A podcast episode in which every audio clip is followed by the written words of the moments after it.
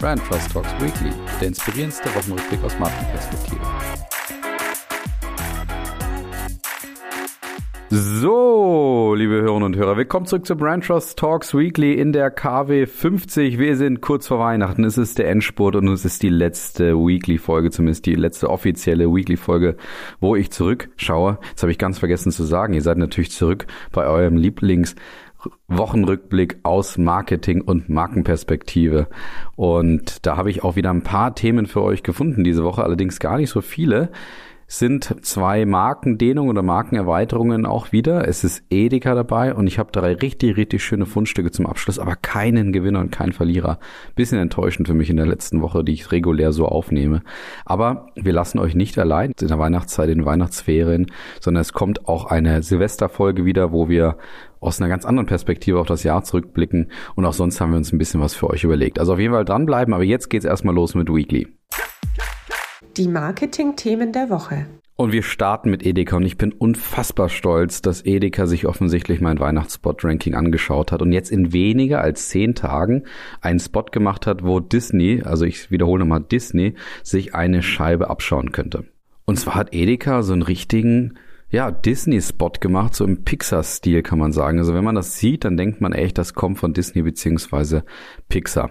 Ja, das ist natürlich ein bisschen Spaß. Also Edeka muss das natürlich schon länger eingeplant haben als erst äh, nachts, nach, nachdem sie unser Weihnachtsspot-Ranking gesehen haben, weil sie haben, wie gesagt, 90 Sekunden gemacht und der wirkt wie ein Trailer für einen Animationsfilm. Und zwar wirklich, wenn ihr das anschaut, das ist qualitativ echt Pixar- und Disney-Qualität. Und es geht um den regen Tropfen Drip, dessen Traum es ist eigentlich, sein ganzes Leben praktisch eine Schneeflocke zu werden. Und man sieht seine ganzen Regentropfen, Kollegen und Freunde oben am Himmel, die eben sich darauf vorbereiten, irgendwann zu einer Schneeflocke zu werden und dann einfach wie so einen Fallschirmspringer praktisch nach unten stürzen und dann während sie nach unten stürzen eigentlich zur Schneeflocke werden sollen. Und dann sieht man Drip eben, wie er nach unten stürzt und seine Uhr auf einmal anfängt zu piepen, weil diese Uhr nämlich anzeigt, dass es zu warm ist auf der Welt und eben aus Drip, dem Regentropfen, der eine Schneeflocke werden soll, eben dann am Ende einfach nur eine ein Regentropfen wird, der an eine Scheibe klatscht und dann sieht man unten irgendwie die Familie, die halt irgendwie Weihnachtsessen isst. Und der Abbinder dieses ganzen Films, der bringt so richtig hart auf den Punkt. Wir haben die Welt verändert, Zeit uns zu ändern. Buff, also das sitzt erstmal, würde ich sagen. Also äh, dieser, diese Aussage ganz am Ende. Und Edeka greift da mal ganz locker ins Höchstregal. Und ich habe ehrlich gesagt nach dem Film eine leichte Aggression gehabt. Ich habe so gedacht, okay, warum macht Edeka so einen grandiosen Film? Warum investieren die so viel, um am Ende diese harte Botschaft zu setzen, die 0,0 mit der Marke zu tun hat?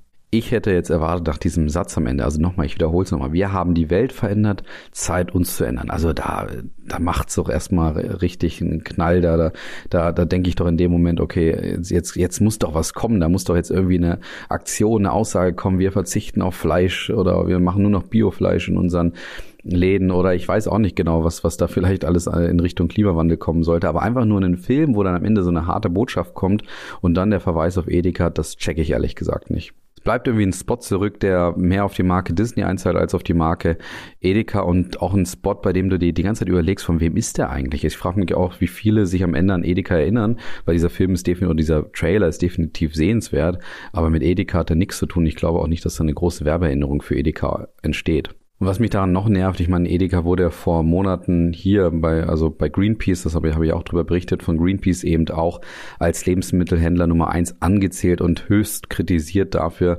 dass sie eben zu wenig dafür machen, irgendwie den Klimawandel auch zu stoppen, beziehungsweise dort auch die Konsumentinnen und Konsumenten ein bisschen auch zu verändern mit der Kraft, die sie auch haben. Und jetzt folgt ein riesengroßer, toller Werbespot, aber was soll das bitte ändern? Ich bin ja grundsätzlich ein Freund von diesen kleinen Schritten. Man sollte lieber irgendwas machen als gar nichts. Aber einen hochprofessionellen, teuren, tollen Spot, der der Außenwelt irgendwas präsentieren soll und dann in diesen Weihnachtsnährboden reingeht, um sich irgendwie zu stilisieren, das checke ich ehrlich gesagt nicht. Und das hat mich dann schon ein bisschen aggressiv gemacht. Also wenn Edeka schon in dieses Regal greift, dann hätte ich da echt gerne erwartet, dass da eine richtig große Aktion oder einfach eine Kommunikation, irgendeine weltbewegende Veränderung da einhergeht, aber nicht einfach so einen riesigen, tollen Spot und dann mit dieser extrem harten Punchline am Ende und dann kommt da irgendwie nichts mehr, was da geliefert wird. Also ein bisschen enttäuscht, beziehungsweise Aggression, wie gesagt, hat das bei mir ausgelöst. Aber jetzt, ja, stelle ich mich mal wieder ein bisschen mehr auf Weihnachten ein. Ne? Zweite Thema kommt von Gardena und die sind natürlich bekannt für Gartengeräte, Rasenmäherroboter und Heckenscheren und alles, was man so eben haben kann im Gartenbereich. Und die haben sich entschieden, eine Lizenz weiterzugeben und zwar an ein Unternehmen oder einen Textilhändler, der wiederum eine Bekleidungskollektion für Gardena produzieren soll. Und diese Kleidungskollektion soll dann eben funktionale Bekleidungsstücke wie Hosen, Jacken, Westen und Vlies eben umfassen. Und dazu sollen auch Kurz- und Langarmshirts und auch Sweatshirts für Damen und Herren dazugehören. Und sogar auch Accessoires, die das Ganze nochmal abrunden sollen. Und ab Frühjahr 2022 könnt ihr das Ganze dann im Einzelhandel finden.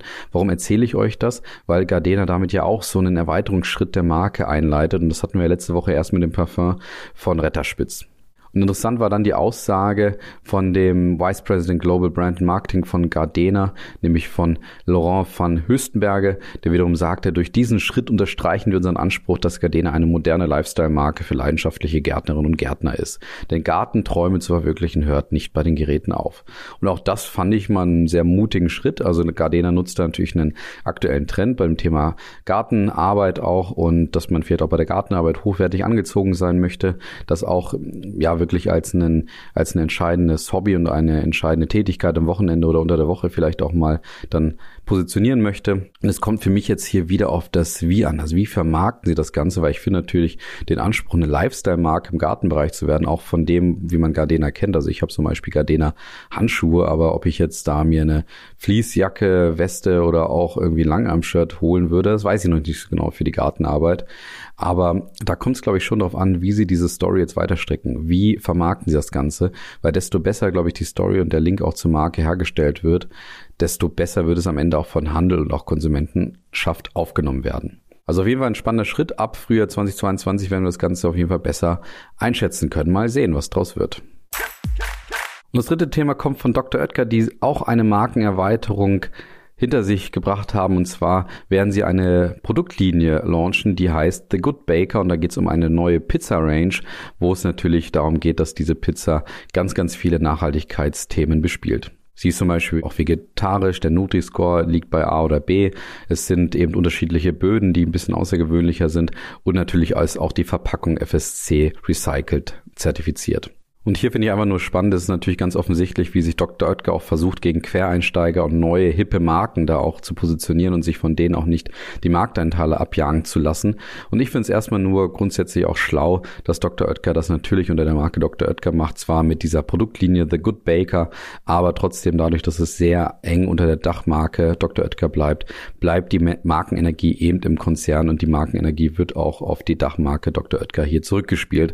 Und das ist ein schlauer Punkt, wie es auch gerade viele äh, alteingesessene, traditionelle, große Marken, wie auch zum Beispiel Iglo machen, dass sie eben immer mehr neue Produktlinien in diesem Bereich launchen, aber eben immer sagen, das bleibt unter unserer alteingesessenen Marke, weil wie gesagt, dadurch die Markenenergie halt auch in unserem Bereich bleibt und eben deutlich gemacht wird, ja, wir können auch sowas liefern. Also sind wir mal gespannt, bis The Good Baker dann auch bei uns in den Kühlregalen hier steht. Und dann kommen wir auch schon zu den Fundstücken. Die Fundstücke der Woche. Und da starten wir mit Bernd Stromberg, den man natürlich kennt. Und der ist jetzt ein Impfkampagnenunterstützer, der vom Gesundheitsministerium höchstpersönlich eingesetzt wird. Und das finde ich eine wunderbare Rolle, in die da Christoph Maria Herbst auch wieder schlüpft und eben jetzt mit den Vorurteilen der Impfung auch sich auseinandersetzen möchte. Und dazu hat eben der alte Stromberg-Schöpfer Ralf Hussmann jetzt eben mal Stromberg auch wieder reaktiviert, um eben gerade auch für das Thema Impfen jetzt Werbung zu machen. Und man sieht eben Stromberg, wie er dann immer ganz in Stromberg-Manier dann auch mit den Vorurteilen umgeht. Ja, warum soll er sich denn impfen lassen? Kannst du ja auch Parkett herausreißen und gucken, ob darunter noch ein Teppich ist. Und ja, jeder von diesen Einwänden, das sind insgesamt sechs Stück, werden dann eben am Ende von einer Aufstimme widerlegt und man sieht dann eben eine Aussage, die dann ganz klar auch wissenschaftlich unter anderem auch hergeleitet ist. Und am Ende sieht man dann immer, dass Stromberg natürlich so auf ganz seiner ganz eigene Manier dann auch sich dem Thema Impfen dann doch anders nähert, als, als man das am Anfang eben gesehen hat.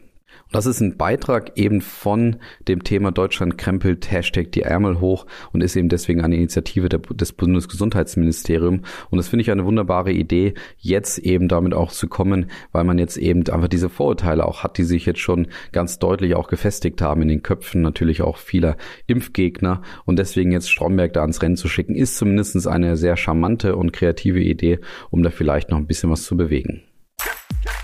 Ja, und das zweite Fundstück kommt von Froster, dem Tiefkühlkosthersteller, der sich mal wieder in ein Videospiel integriert. Und zwar geht es diesmal um das Videospiel GTA, sehr bekannt natürlich unter den Zockern dieser Welt. Und dort macht Froster jetzt eine Art In-Game Advertising. Und dort sieht man eben, wie Froster Shops integriert hat in die, in das Game, in die Spiele, also dann das Spiel GTA und dann die Zockerinnen und Zocker dort sich praktisch in diesem Shop wieder so ein paar Nahrungspunkte holen können. Ich kenne das Spiel nicht ganz, kenne es nicht mehr auf jeden Fall.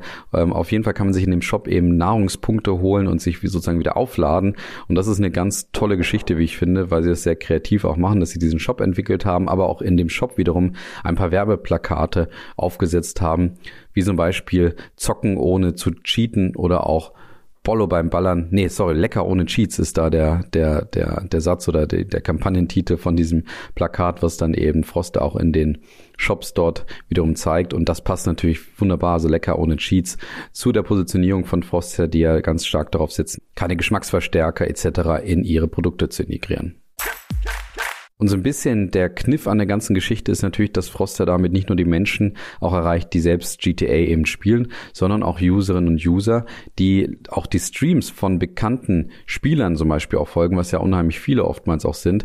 Und deswegen kann man da schnell mal ein paar hunderttausend Leute auch erreichen. Auf jeden Fall finde ich das ein sehr schön spannendes Experiment und auch wunderbar umgesetzt. Und für Froster passt, glaube ich, das Thema Gaming auch sehr gut. Ich bin da mal gespannt, was sie noch alles so liefern werden in diesen Bereichen, weil ich glaube, das Thema kann man in den Spielen auch noch wunderbar weiterdenken.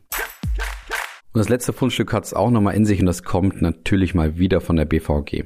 Und die haben sich überlegt, was ist eigentlich so das Stresslevel, was so die Menschen auch haben, wenn sie jetzt gerade so in die letzten Weihnachtseinkäufe starten und vielleicht sich noch versuchen, in den Handel auch zu stürzen. Und da geht es natürlich um Zeit, da geht es auch um Hunger und da gibt es einfach ganz viele Punkte, die die Menschen eben einfach stressen, wenn sie ihre Weihnachtseinkäufe versuchen zu erledigen. Und deswegen sagt die BVG, natürlich könnt ihr mit uns stressfrei mehr oder weniger eben auch fahren, aber ihr kriegt von uns ein kleines Produkt, was euch so ein bisschen beruhigen und auch entspannen soll. Deswegen hat die BVG ein Ticket entwickelt, gemeinsam mit dem Online-Shop Way, und die haben dort ein limitiertes Hanf Ticket entwickelt, das eben aus Sicht der BVG ja nicht nur heim und zurückbringen soll, sondern vor allen Dingen auch runterbringen soll. Und das ist eben ein auf Esspapier gedrucktes Ticket, das mit Samen der Cannabispflanze gewonnenen Hanföl beträufelt ist. Und das soll eben dann die entspannende Wirkung haben. Und das ist natürlich wunderbar beworben mit einem längeren Online-Film, wo der Cannabis aufs Land fährt und sich dann eben beim Bauer auch Cannabis besorgt, um eben diesen, dieses Ticket zu entwickeln. Und das trifft dann wiederum die komplette Tonalität und die Machart, die man von der BVG auch gewohnt ist. Und ich finde es einfach wunderbar, dass die BVG eben sich überlegt, was sind denn jetzt gerade so die Sehnsüchte, was sind die Knappheiten der Leute, die jetzt gerade sich in diesem Weihnachtsshopping auch befinden und wie können wir das mit unserer Marke mixen und deswegen kommt man dann vielleicht auf so eine kreative Idee wie ein essbares Ticket, das mit Hanföl eben beträufelt ist und dich so ein bisschen runterbringen soll.